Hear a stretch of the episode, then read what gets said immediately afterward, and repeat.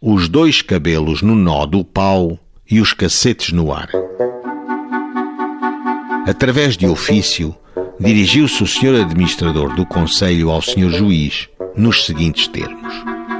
Com este ofício, será entregue a Vossa Excelência ao preso Francisco Dias Lopes, que, segundo se presume, é o assassino de João Félix e que ontem, à tarde, foi encontrado morto na herdade de Val de Baleias junta-se um pau com que se julga ter praticado o crime, por ter dois cabelos pegados a um nó do mesmo pau.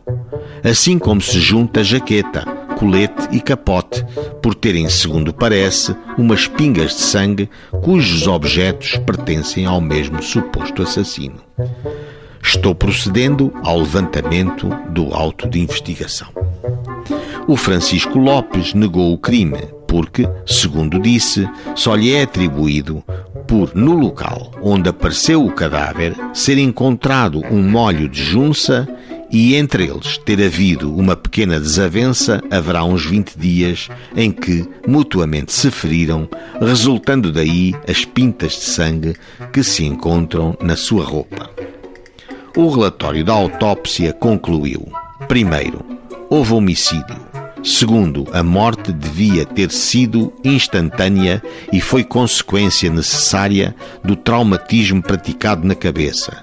Terceiro, o agressor, colocado no lado esquerdo da vítima, devia ter vibrado com excessiva força as pancadas que originaram as lesões descritas, segurando então com ambas as mãos o instrumento de que se serviu, o qual devia ter sido de considerável grossura e dureza. O arguído voltou a ser ouvido, e desta vez pelo juiz. Disse então encontrou o Félix e este disse-lhe: Agora é que é a ocasião de ajustarmos contas.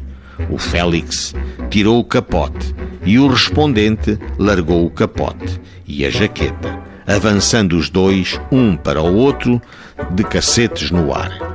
Encontrando-se os cacetes, resvalando o do respondente e indo bater na cabeça do Félix, atrás da orelha, caindo logo o Félix no chão. O Francisco Dias Lopes acabou por confessar o crime. Foi condenado a quatro anos de prisão maior celular ou, em alternativa, a seis anos de prisão maior temporária, leia-se de degredo. Recorreu o Ministério Público a Tribunal Superior condenou a nove anos de degredo em possessão de segunda classe.